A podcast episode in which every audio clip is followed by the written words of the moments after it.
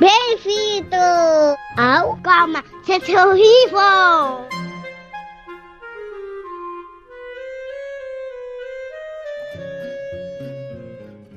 Olá! Está começando Calma Gente Horrível, o seu podcast de reclamações semanais. Meu nome é Rita Alves e estou aqui com o Malu Rodrigues. Fala, meu povo! E com o nosso convidado Sérgio Freire. Diga olá, Sérgio. Olá, gente. O Sérgio esteve aqui há três episódios falando sobre a doença do bolsonarismo e prevendo caos. Ele e o Freud, né? Em boa companhia. É, em boa companhia. Quem quiser ouvir, corre lá no episódio número 26. Sérgio é professor da Universidade Federal do Amazonas, com mestrado em letras e doutorado em linguística pela Unicamp. Também tem formação em psicologia pela UFAM. A discussão sobre gênero neutro estava um pouco morna, né? E voltou com força depois que seis ministros do novo governo utilizaram a linguagem neutra em seus discursos. A Cida Gonçalves, a Margarete Menezes, o Fernando Haddad, Alexandre Padilha, o Silvio Almeida e o Márcio Macedo. Eles incluíram o todes em seus discursos, assim como a primeira-dama. Eu queria que você traçasse um fluxo para a gente entender. A palavra nasce, cai na boca do povo, e quando que ela é registrada pelas instituições? Como que isso acontece? Porque se eu fizer um concurso público hoje e usar o gênero neutro numa redação, eu seria desclassificada, né? É isso aí. Eu penso o seguinte, né, que a academia, a universidade, enfim, as pesquisas, elas ensinam uma coisa muito básica para a gente logo no começo, que a gente precisa definir conceitos. Com quais conceitos nós vamos trabalhar, que a gente chama de conceito operacional. E nessa discussão, a primeira coisa que a gente precisa, sabe, Rita, é descrever o conceito de língua que a gente está usando. O que é língua, afinal de contas? Qual é o entendimento de língua? Para muita gente, língua é gramática,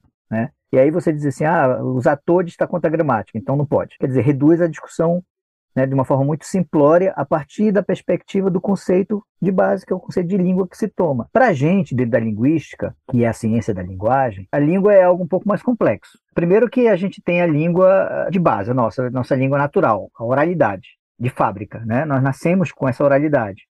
Então, a oralidade faz parte da nossa composição biológica. A escrita, e, portanto, a linguagem padrão, né, que vem com ela, é uma tecnologia foi uma invenção do homem. Lá, 5 mil anos atrás, os sumérios criaram a escrita cuneiforme, que depois virou essa escrita que a gente conhece. Então há uma confusão muito grande nesse conceito de língua. Achar que língua é aquilo que a norma padrão define. E o que não é norma padrão, portanto, não é língua. Portanto, a linguagem oral seria algo menos válido do que o, o que está definido na gramática, aquilo que a Academia Brasileira de Letras define como vocabulário padrão da língua e tal. Então, tem uma, uma discussão prévia no que diz respeito ao conceito. Ok, beleza. Do ponto de vista da linguística, a gente pode dizer o seguinte, que a gente tem duas modalidades. A modalidade a oral, a oralidade, que é fluida, que é de fábrica, que é dinâmica, que acolhe mais rapidamente todas as discussões sociais que a gente está vivendo. E tem a norma padrão, que é a escrita. E não só a escrita, é claro, né? Também é, é uma linguagem padrão falada, aquela do Jornal Nacional lá. É uma norma padrão, que é a norma de investimento da sociedade. Essa norma é mais lenta, ela demora muito mais para acolher as mudanças sociais que estão acontecendo. E aqui eu acho importante fazer uma diferença. Muita gente usa, ao se referir à norma padrão, que é essa norma de investimento da língua, usa a locução norma culta, que na linguística já foi abandonada há muito tempo, porque quando você fala norma culta, você pressupõe que as outras são incultas, né? Você tem uma questão valorativa aí. Então não é uma norma culta, é uma norma padrão é a norma de investimento e ela precisa ser praticada, porque é ela que dá exatamente a uniformidade para que a gente se comunique. As revistas, os livros são escritos nessa norma padrão normalmente. Então, existem essas duas modalidades. A oralidade, que é de fábrica, fluida, rápida, dinâmica, acolhe as discussões sociais, e a norma padrão, que é uma norma mais lenta, mais resistente, né? mas muito pouco afeita às mudanças. As mudanças e os embates sociais, eles sempre se refletem na língua. Isso é um outro conceito que a gente está trazendo de língua. Porque quando se você pensa que língua é gramática só, você deixa toda essa discussão política para fora. Não, língua é gramática, regra tudo. Mas se você pensa de dizer assim, língua, a língua é na língua que as coisas acontecem. Você tem uma história, aí já respondendo um pouco a tua pergunta, como é que acontece isso, né? A, a língua é só essa histórica, então os movimentos vão acontecendo na sociedade e a língua vai acolhendo ou não aquilo que está sendo colocado. E demora às vezes. Para você ter uma ideia, no português que nós herdamos né, do português europeu, o, vocativo da segunda pessoa era vossa mercê lá atrás. Depois virou vós me ser. Depois virou você. Hoje é ser. né? Daqui a pouco é só olho. Hum, assim, não sei. e eu garanto que a pessoa que inventou lá o Vossa Mercê ficou puta da vida quando entrou. Quando, quando veio o Vossa Mercê, disseram essa coisa é coisa de escravo, essa, sabe? Essa porra dessa palavra é, não é válida porque não sei o quê, entendeu? Não é culta, enfim. Mil hum. razões para resistir às mudanças. Isso sempre vai ter. Né, os reaças da língua. Mas demora, para ser padrão. Então, o você, até muito pouco tempo, olha só, hein, a gente está no século XXI, até muito pouco tempo do século XX, isso foi década de 90, mais ou menos, que veio aparecer na gramática, nas gramáticas normativas do Brasil. Era assim: quais são os pronomes do português? Eu, tu, ele, ela, nós, vós, eles, ela. E tinha um, um asteriscozinho assim no tu e diz assim: em alguns lugares você também é falado. Porra, você já era falado há muito tempo na língua, mas a gramática resiste, né? Mas assim, essa resistência tem uma temporalidade também, porque quando a coisa pega, a língua muda. E a gente briga na língua por questões políticas. É outra característica da língua, estou trazendo assim. A língua é oralidade, primeiro. A língua reflete as mudanças dos embates sociais. A língua muda, ela, ela é dinâmica, ela no, no tempo que a gente chama de diacronia. Né? A diacronia ela vai mudando e vai alterando palavras, conceitos, ideias. E a gente está brigando por coisas políticas na língua, na escolha das palavras. Tanto é que você usa a palavra aborto e um outro grupo usa interrupção de gravidez. É invasão ou é ocupação? no MST, né? É controle ou é censura? É revolução ou é ditadura? É homossexualidade ou é homossexualismo? É aleijado ou é pessoa com deficiência? A escolha de palavras, elas nos posiciona politicamente. Portanto, a língua para a gente é política. E aí entra toda essa discussão do todes. O que está acontecendo é que exatamente nós estamos trazendo para o centro do embate, da discussão, uma questão de inclusão das pessoas LGBTQIA+. E isso aí, ao trazer essa discussão para o embate, vai trazer tomada de posição dizendo o seguinte: ó, eu não estou sendo incluído nisso. Né? Eu preciso ser incluído. Preciso ser incluído nas políticas públicas, eu preciso ser incluído né, nas discussões sobre sexualidade, eu preciso ser incluído nas discussões de política de saúde, e eu preciso ser incluído na língua. Então, a língua é mais um lugar de tomada de posição. E, obviamente, que vai ter resistências das pessoas em relação a essa tomada de posição. Né? Então, você marca um posicionamento político e alguém vai resistir. E é esse todo o lance. Ponto número um. Então a gente precisa entender, eu acho que a linguagem como uma manifestação de marcação de posicionamento político. Quando o governo, na posse né, de, de alguns ministros, eles usam isso, o TODES, por exemplo, e o TODES é só um exemplo, né? tem outras coisas também, que, outras palavras e locuções que são na mesma pegada. Aí. Há um posicionamento político do governo no sentido de dizer o seguinte: qual é o recado que está sendo dado pela língua? Olha, nós somos um governo que vai incluir. É esse o recado. Só que joga uma discussão para a questão linguística. Ah, é feio, né? Ah, não existe na língua. Ah, já existe pronome neutro. E toda discussão, gente, isso é o, o beabá da linguística. Toda discussão sobre língua nunca é sobre a língua, é sobre os seus hum. falantes. Então, assim, se eu tenho. Ah, eu não gosto de sotaque nordestino. Não é o sotaque nordestino que você não gosta. Você não gosta de nordestino, cara. Né? Só que você transfere, só que você transfere para a língua isso. Ah, eu não gosto desse negócio de todes. Não é todes que você não gosta. Você tem resistência à questão da sexualidade que está sendo, né? Dessa pluralidade e, e tudo isso que está acontecendo. Só que as pessoas jogam para a língua, como se a língua fosse responsável por isso. Na verdade, a língua ela só reflete toda essa discussão. Então, quando a gente fala né, de todes, a gente precisa entender que é uma marcação de posicionamento político. A inclusão, a exclusão, a resistência, o acolhimento dessa palavra e de outras expressões nos posiciona em relação à questão, sim. Por mais que a gente diga, não, não é isso não, é isso sim. É isso sim, porque é processo ideológico. E a ideologia tem como sua primeira função apagar no sujeito o seu funcionamento ideológico. E aí vem a questão que você colocou, diz, ah, mas se eu fizer um concurso público, eu vou me ferrar. Sim, porque a regra do concurso público diz, você vai usar a norma padrão. E essa palavra ainda não está na norma padrão. Pode vir a estar? Não sei. Pode ser, pode ser que não, depende das correlações de força. Né? Lá atrás, quando usaram voz mercê, alguém disse, não, isso não vai funcionar não, porque é vossa mercê e tal. E ferraram, entrou, e depois virou você, né? Quer dizer, mas a gente não sabe, porque a língua não se define por decreto. A língua tem uma dinâmica toda própria que acolhe ou rejeita aquilo que ela acha que deve acolher ou rejeitar. Não somos nós que vamos decretar, né? Pode ou não pode. Que é outro papo aí que o pessoal diz. Ah, querem me obrigar a falar. Mano, ninguém quer te obrigar a falar. Eu acho interessante esse, esse papo do querem me obrigar a falar, porque a coisa toma uma dimensão, pelo menos para mim, que quando eu falo todos, eu já acho que eu estou falando errado. Sim, é, exato. Porque é outra noção que a gente vai trazer também nessa discussão toda, né? É a noção de que na linguística a gente não trata a dicotomia certo e errado. Não tem Sim. isso na linguística. O que tem é adequado e não adequado. É, a- eu me adequada- sinto absolutamente inadequada quando eu falo. Eu, eu resisto ainda, tá, a essa norma, É embora.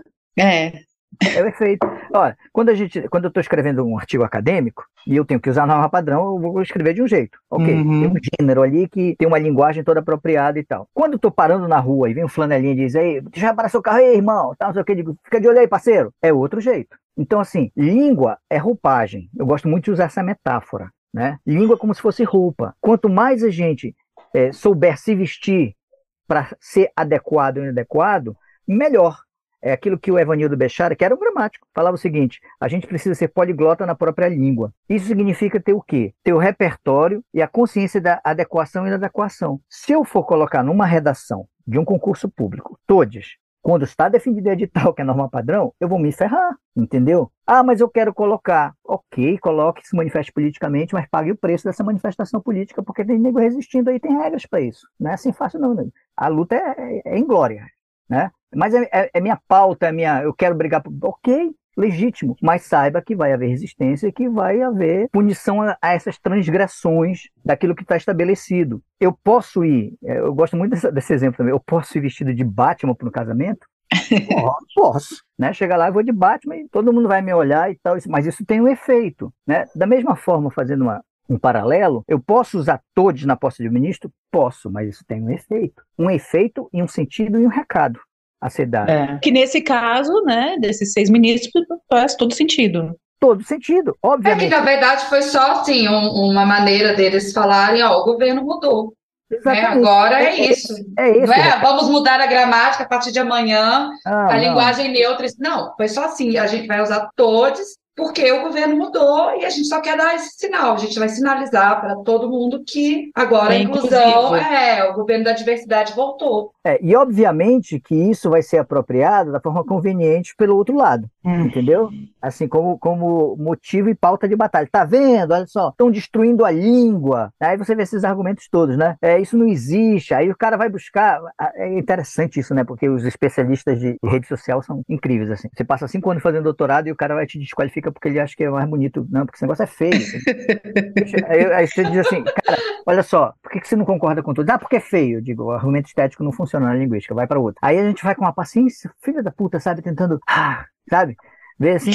é, até para explicar o seguinte, que não, nós não sabemos se a língua vai acolher ou não, que é uma outra preocupação, vai sujar a língua, vai transformar a língua. Cara, isso deixa que a língua resolve essa parada. Lá atrás, né, na década de 20, houve uma onda de nacionalismo linguístico no Brasil, assim, ferrado, pesado. E os caras não queriam falar, por exemplo, futebol, né? Aí veio a sugestão, não, a gente tem que usar ludopédio, que é de origem latina. Sim. Porra, futebol hoje é uma marca de identidade nacional, bicho. É a palavra futebol que foi acolhida do inglês futebol e foi deglutida assim an- antropofagicamente, como dizem os, né, o pessoal da Semana de Arte Moderna. E é isso que a língua faz. Ela engole, entra, mas entra do meu jeito, eu acolher. É igual o mouse no computador, por exemplo. Tuitar. Tweetar. Né? O mouse do computador você tem lá de puta, meus dois mouses quebraram. Eu não digo mice, que é o plural em inglês. Né? É. Tipo assim, entra, mas entra do meu jeito. Então, é, Inclusive, Deleto, eu deleto, tu deletas, ele- eu conjugo. Então, Isso é uma maravilha de exemplo, porque eu não vi até agora ninguém reclamando da mudança linguística com relação à internet e ao computador. O tanto de palavra É. que, que trouxe, por exemplo, a Rita citou, twittar, escanear, um deletar. de deletar, um monte de palavras novas que a gente teve que inserir, e algumas horríveis, horrorosas, né? E ninguém tá falando, ah, não, não vou usar isso porque é muito feio. Mas sabe por Mas- quê? Porque não, não tem uma agonística política nisso, É. entendeu? Essa que é a parada. Porque, como eu estava falando dessa, da- lá, dessa coisa lá do, do nacionalismo linguístico lá atrás, não foi só futebol, não. A, abajur. Não, isso é francês, isso é estrangeirismo e tal, tem que ser quebra-luz. Porra. Aí, pi- piquenique. Não, não pode falar piquenique, é em inglês picnic. Não pode, então tem que ser converscote. Sabe? Os caras. Isso não ficou, porque a língua disse: foda-se, eu não quero isso. Né? É- Ela decide o que ela Não pegou. Ela não pegou, ela decide o que ela colhe o que ela não pode. Agora, nos anos 2000, o Aldo Rebelo, na época era deputado, fez um projeto contra os estrangeirismos, também proibindo o estrangeirismo no Brasil. Não sei se você lembra dessa parada aí. Lembro.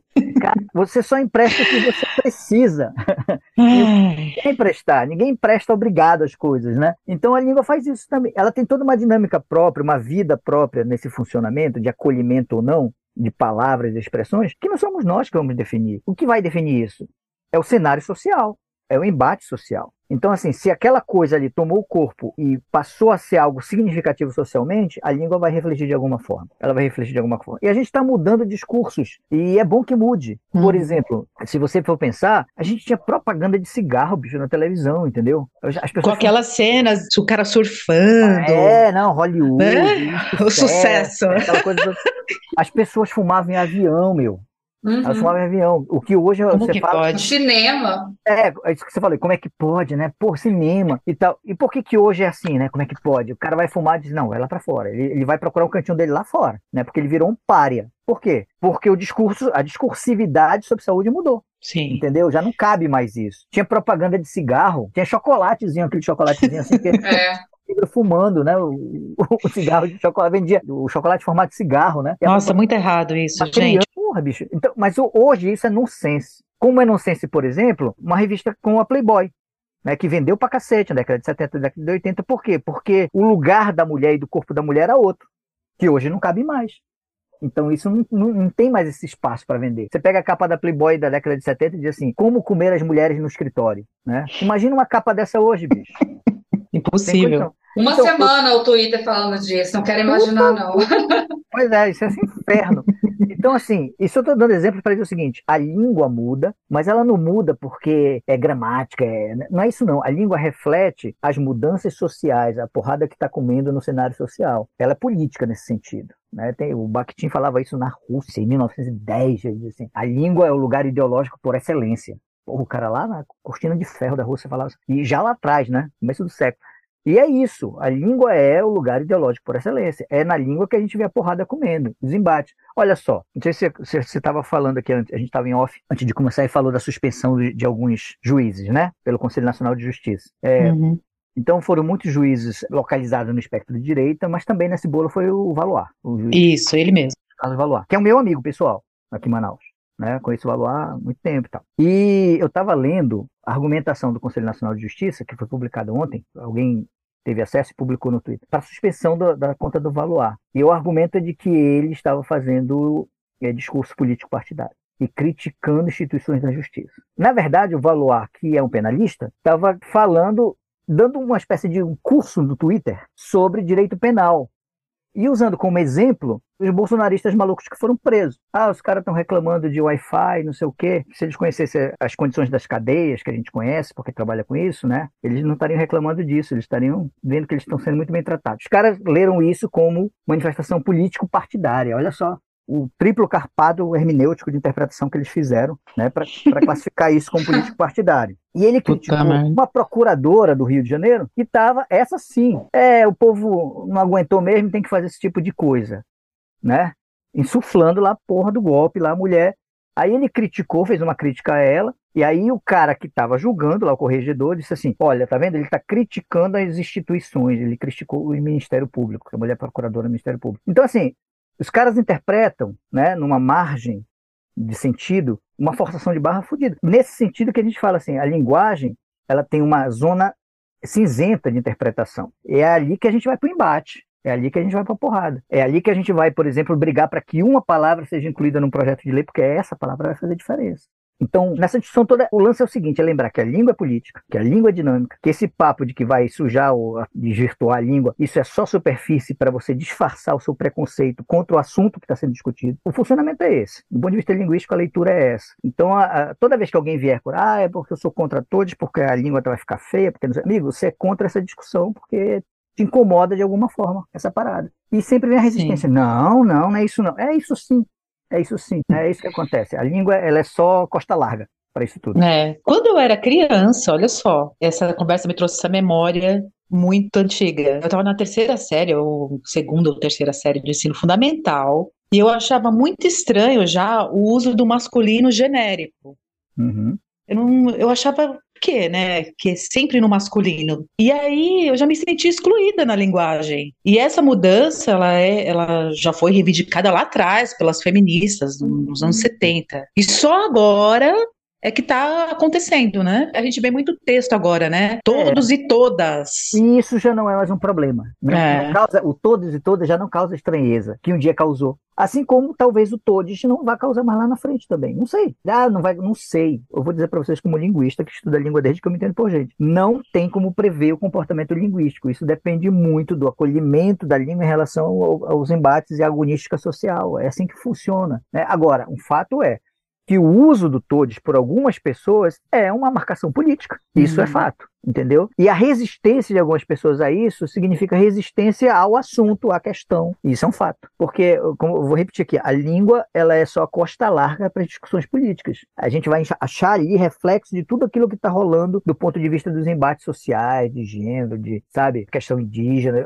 Para onde você olhar, você faz. Esse é o meu baratinho. Né? Esse é o trabalho de discurso, que é a minha área da, dentro da linguística. Eu me, me, especializei nisso. Eu fui orientando da, da, mulher mais fodona do Brasil em relação a isso, que é a professora Eni Orlando, da Unicamp. Tive esse privilégio, né? Então, assim, e a gente entende língua exatamente como um processo que é ideológico, né? E, portanto, e entendendo aqui ideologia como algo que é constitutivo de todo mundo, não é só os outros que têm ideologia, não. É igual mau hálito. Não, ideologia é um processo da língua. Uhum. Todos nós estamos sujeitos aos processos ideológicos da língua. Né? Quando eu entro numa igreja, né, e quando eu estou no partido político, quando a gente defende o, o, governo do Lula, quando o cara defende o governo do Bolsonaro, são tudo funcionamentos ideológicos que vão refletir na língua. Agora, a língua funciona também, em paralelo à questão da ideologia, de forma inconsciente. A gente não percebe que nós somos interpelados por essa ideologia né, e acha que o que a gente está falando é a verdade e vive a partir disso. É tão verdade, por exemplo, que o testemunho de Jeová não autoriza, por uma questão religiosa, a transfusão de sangue ver o filho morrer, cara, que hum. não autoriza por uma convicção religiosa, para ver como é a verdade é pesada, como a verdade discursiva é pesada. Quem tem filho sabe que isso é um nonsense, pensar na morte do filho, pelo amor de Deus, não gosto nem de pensar, né? Mas assim, o cara por uma convicção diz, não, na Bíblia está dizendo que o sangue de um é de um e não é de outro, portanto eu não autorizo. Aí vai porrada na justiça, né? O médico diz, não, mas eu tenho que salvar, porque no discurso médico eu tenho que salvar, eu fiz o juramento lá do hipócrita e tal. E aí entra na justiça para o juiz, né, ter que decidir quem é que tem razão e tal, e a gente parte do pressuposto, do pré-construído que a justiça é neutra e não é por nenhuma, porque é feito por homens também, né? E a gente viu isso muito claramente exposto em carne viva nessas eleições, a manifestação da justiça, né? E dos juízes, dos procuradores, enfim, se manifestando como sujeitos ideológicos mesmo, embora haja todo esse negócio aí do Conselho Nacional de Justiça de que não pode ter manifestação política, não deu, não deu. Ninguém segurou esse negócio não na eleição. Né? O que você viu de procurador, juiz e tal, sabe, fazendo proselitismo político mesmo, assim, afrontosamente, foi muito porque é isso. Nós somos sujeitos de linguagem ideológicos, né, que compramos ideias, que aceitamos verdades e a gente vai para porrada na seara social para brigar por aquilo que a gente acredita. E a linguagem é o mecanismo que a gente usa para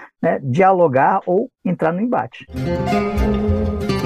Está gostando do nosso episódio sobre gênero neutro? Então considere nos apoiar. Existem várias formas de você fazer isso. Você pode assinar o financiamento coletivo na plataforma da Aurelo, o endereço é escute.orelo.audio barra calma gente horrível, ou você pode contribuir na Catarse. O endereço é catarse.me barra calma gente horrível. Você pode também mandar um pix para nós de qualquer valor. A chave é calmagentehorrível.gmail.com. Também estamos no PicPay, procure por arroba calma gente horrível. Outra forma de dar uma força para o nosso trabalho é ouvir o podcast pela Aurelo. Compartilhe nossos episódios nas redes sociais, curta e comente nossos posts.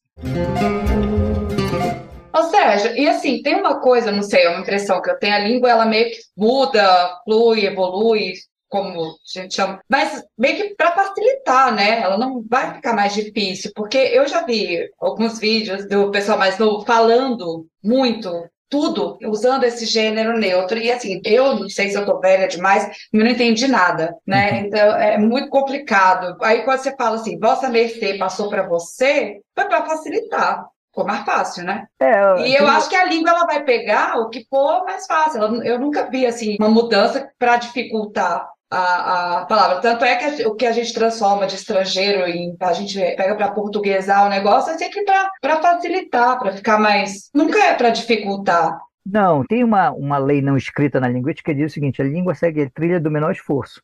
É.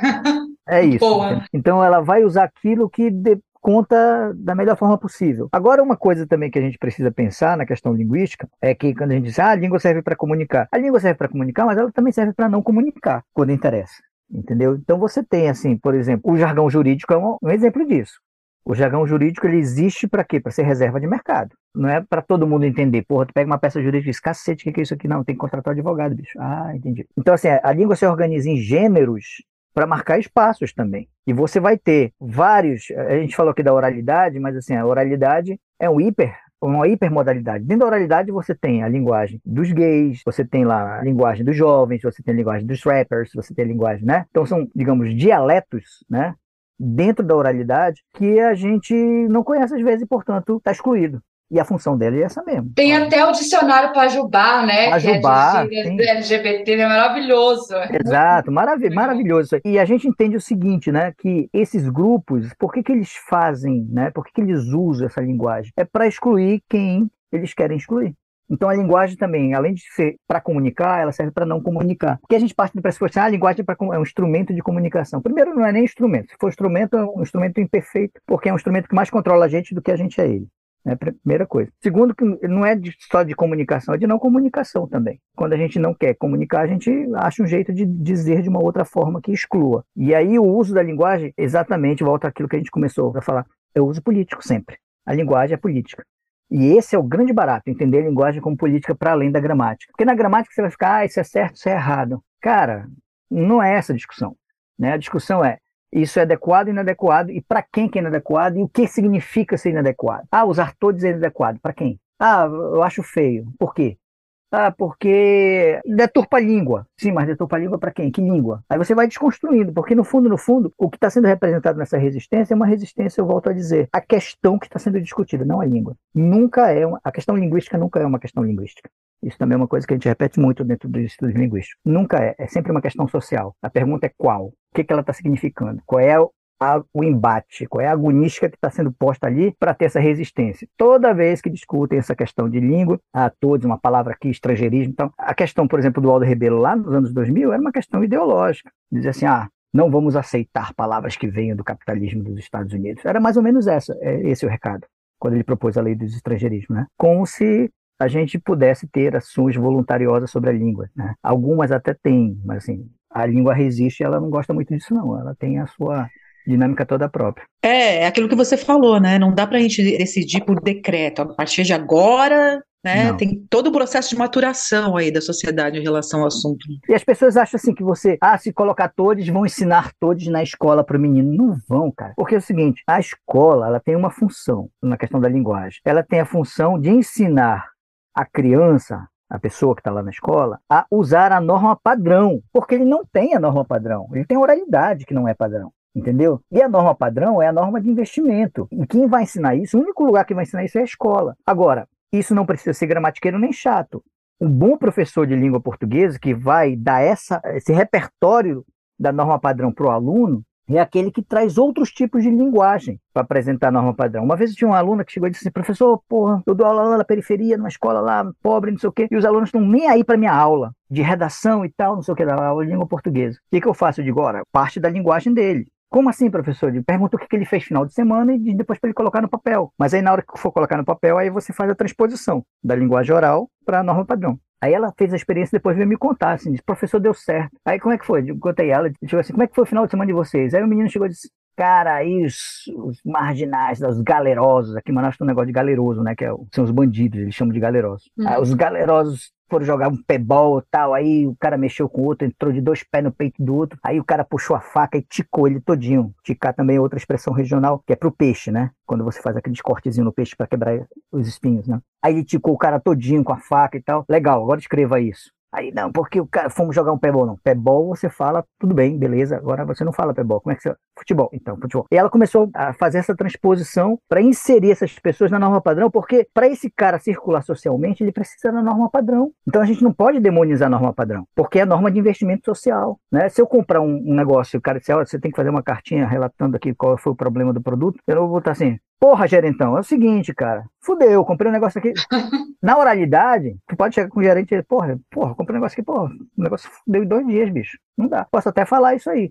Mas na escrita, se for fazer um documento, eu tenho que seguir a norma padrão. Então, assim, a gente está regulado na linguagem também, por regras, e aí volta ah, o início né, da nossa conversa. Quando você falou assim, ah, se eu fizer um concurso, vai se ferrar, bicho. Se você fizer um concurso você usar todos, a não ser que seja esse o tema, né?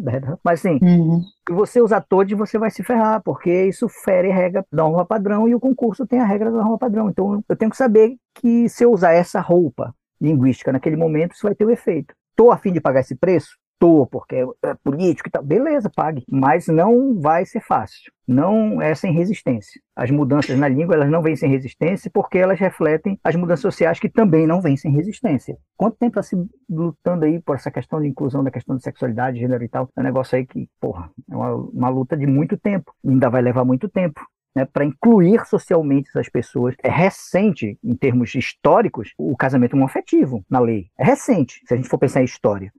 Então, com muita resistência, como um dia já foi, por conta da religião, muito grande a resistência ao divórcio na década de 70. Quando veio a lei do divórcio, né? Meu Deus, porque o que Deus uniu não separa, aquele discurso religioso que atravessava ainda muito fortemente o Brasil da década de 70, a gente vivia numa ditadura, e o divórcio teve essa resistência. Hoje, o que interessa é as pessoas serem felizes. Mudou a discursividade sobre relacionamento. Interessa as pessoas serem felizes. Ah, não deu certo, cara, cada um vai pro seu lugar, pro seu canto, né? Sem problema. Quer dizer, a gente vai naturalizando o que é histórico. E isso vai acontecer com a linguagem também. O todos vai entrar, né? Vai ficar natural ou não, não sei, ninguém sabe. Mas como ficou, por exemplo, o todos e todas. Hoje ninguém se escandaliza mais. No começo fala, boa noite a todos e todas. O pessoal diz, já vem aquele pessoal chato. Tinha gente que falava isso. Você falava, boa noite a todos e todas. Hoje em dia não. Quando você fala, boa noite a todos e todas. Eu sou psicólogo, então eu, de vez em quando, estou na faculdade de psicologia, participando de seminários, eventos e tal. Na faculdade de psicologia, esse discurso é absolutamente inclusivo. Ali né? Esse é ponto pacífico. Ali, se você não falar todos, todas e todes, aí que vão te olhar feio. E se você falar boa noite a todas, to todos, todas e todes, normal. Isso já está naturalizado naquele ambiente. Mas deixa, deixa, a questão deixa, da política, deixa... só para lembrar, quando a gente chamava a Dilma de presidenta, era um caos, né? Exato. Era uma coisa, não, tá errado, o português não é assim, não pode, e não sei o quê. E também era um incômodo que vinha somente de quem odiava Dilma. Exato, porque não era, não era a questão do uso do presidente-presidenta. Era Dilma, pô. Estava incomodado. Era a mulher que era presidente, que era do PT, que era de esquerda. Era isso. Mas aí, como os caras são covardes, né? para entrar nesse debate, ele diz, não, é a língua, é a língua. Então fala estudanta. Aí vem, sabe, uns argumentos assim, imbecilóides, que do ponto de vista linguístico, você diz, puta, não, não, não, vou gastar tempo com esse cara, não. Às vezes são discussões interessantes, pessoas que estão afim mesmo, sabe, de entender a coisa. Aí você entra, você gasta o seu latim. Mas tem gente que vem com uns argumentos assim, sabe? Aí não dá, bicho. Não Eu dá. gostava do argumento de que a gente não usava presidenta porque não tinha nunca uma presidenta exato, mulher. Exato, e a gente exato. agora tem, a gente vai usar, porque a língua é assim também. Agora tem uma presidenta mulher, então nós vamos usar a presidenta. Temos Ninguém... uma presidenta do Banco do Brasil. Exato. Né? E uma da Caixa também. E uma da Caixa também, exato. Ô Sérgio, eu tenho percebido também que quando eu vejo alguns vídeos no YouTube, as pessoas, não sei se é adequado, porque você falou que você, né, a gente troca roupagem aí de acordo com o público que, né? Uhum. Mas eu tenho visto assim no YouTube que eles falam: "Boa noite a todos". Então eu substituí o todos e todas por todes. Isso é uhum. adequado também? Não, Tanto é, faz? Como a gente não definiu isso ainda, a gente tá na porrada em relação a isso, né? São as variações que estão brigando aí. Tem gente que diz assim, ó, tem que falar todos, todas e todes, porque inclui, né? As pessoas hum. masculino, feminino e os LGBTQI+, tá? E tem gente que diz, não, é todes, quer incluir todo mundo. Até a forma até na forma vai ter uma briga para ver o que fica na língua, entendeu? Então o que, que a gente está vivendo? A gente está vivendo variações, ensaios em relação a isso, ao que está sendo discutido do ponto de vista social. Como não há ainda um padrão, né? Isso não está na língua padrão, aí você tem essas variações aí. Se é adequado ou não, quem ouve é que vai julgar. Entendeu? Quer dizer, de repente, público daquele canal do YouTube, o todos diz assim: ah, legal, incluiu todo mundo. Inclusive nesse ponto, bem extremo mesmo. É mais ou menos essa interpretação. A pessoa não fala isso, não tem esse soliloquio, assim, né? Olhando, ah, falou todos, logo, tá, é legal, incluiu todo mundo, é assim que tem que ser e tal. Mas do ponto de vista discursivo, é assim que funciona na cabeça da pessoa. Da mesma forma, funciona o incômodo também. Porra de todos, merda, Por outro não, lado, eu, ah, eu, já eu prefiro usar muito... o todos, todos e todes, porque eu me sinto incluída no todes, então eu gosto todas. É, eu quando vou fazer palestras, participar de seminários e tal, quando o ambiente né, precisa ser, incluir as pessoas que estão na plateia, eu gosto do todos, todas e todos.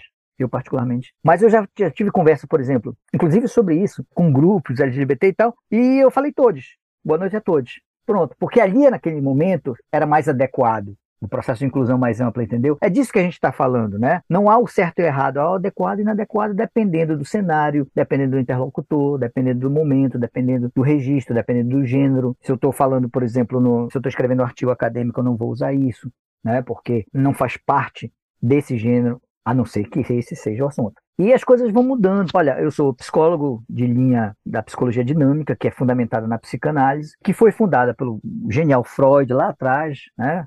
Finalzinho do século XIX e tal. Mas, como tudo, né, a psicanálise precisa ser dinâmica também. Por exemplo, a psicanálise foi fundada dentro de uma questão de sexualidade que trabalhava com gênero masculino e feminino. Como é que a psicanálise vai se pensar hoje para acolher todas essas, essas questões aí, todas essas questões de gênero que estão sendo discutidas, né? Por quê? Porque a coisa como é dinâmica, a gente precisa pensar também, né? As próprias teorias para os tempos atuais, quais são essas questões. As teorias são construídas historicamente, então elas ficam velhas também, elas não servem mais. O marxismo, que foi uma referência muito grande nos estudos, principalmente de pesquisadores de esquerda, para algumas coisas não serve. Como é que você vai analisar uma tribo indígena a partir dos referenciais teóricos do marxismo e trabalha com capital? Quando lá não tem essa lógica do capital, do acúmulo. Entende? Então, assim, eu gosto muito de trazer esse, essas coisas, me lembram muito e, e me dá muita saudade de, de, sala de aula, porque eu estou afastado da sala de aula, estou como diretor da editora, né, já há cinco anos, e isso me desobriga da sala de aula, embora de vez em quando uhum. eu diga, não, eu quero dar uma turminha aqui na graduação, na pós, mas eu tenho saudade da sala de aula porque isso me lembra muitas das discussões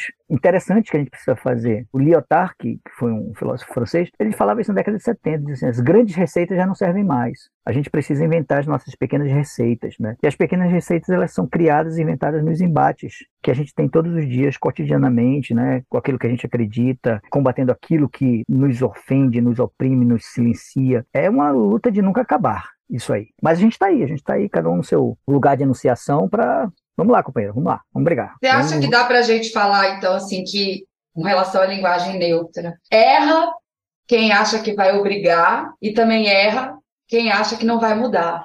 Exatamente. E eu acho que tem um termo melhor do que linguagem neutra, porque é tudo menos neutra. Entendeu? Quer dizer, há um posicionamento político muito grande de quem usa todos. Então não é neutra, é nesse sentido, assim, é conceitual. Agora, convencionou-se a chamar linguagem neutra, ok, não vamos brigar com a convenção. Mas eu acho que é importante fazer sempre essa ressalva, assim, olha, gente, linguagem neutra é uma contradição em si. Né? Porque toda linguagem ela já é política. É verdade. Não há, não há neutralidade na política. Embora a gente, claro, reconheça que o uso se consagrou, né? As pessoas usam linguagem neutra e tal para se referir a isso. Mas eu acho que toda vez que a gente entrar nessa discussão, a gente precisa fazer essa ressalva, sabe? Olha, eu entendo o uso de linguagem neutra, eu sei do que, que a gente está falando, mas linguagem nunca é neutra. Então, talvez a gente, né? Vamos falar de linguagem inclusiva, por exemplo. Sei lá, não sei, procurar um. Nós, outro né? Termo, né? É, o outro grupo vai dizer linguagem, sei lá, exclusiva, estraga a língua, não sei é que eles vão usar. Eles também vão... ô, ô, Sérgio. Na verdade, sim, eu, eu gostei muito da gente ter, ter trazido essa conversa, porque a gente tem fugido desse tema, né? Desde o Calma Gente Horrível do Velho Testamento Testamento, que a gente não fala sobre isso de jeito nenhum, porque a gente tem muito medo, né, de é um assunto muito delicado. Então, eu quero agradecer demais o Sérgio, que eu acho que trouxe uma leveza para esse assunto que a gente estava meio angustiado de falar, queria falar, mas estava, né, com medo de enfim. Ofender, né? É, então. E... É, é, aquela questão, sabe, Malu? É isso que você falou. Posso resumir assim? Eu acho que você resumiu bem o que você falou, entendeu? Ninguém vai te obrigar a falar isso. Agora, em ambientes em que aquilo vai incluir as pessoas, por que não?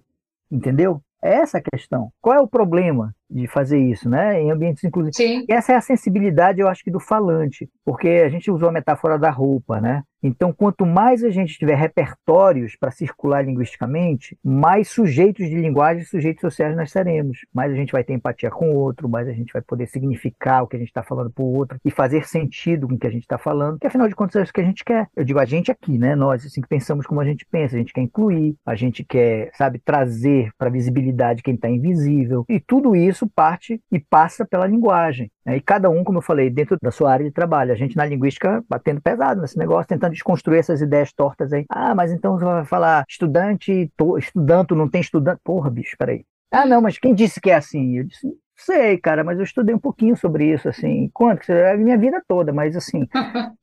aí, às vezes, sabe, as pessoas dizem assim, ah, ficar dando carteirada nos outros. Bicho, tem gente que merece carteirada na cara. É.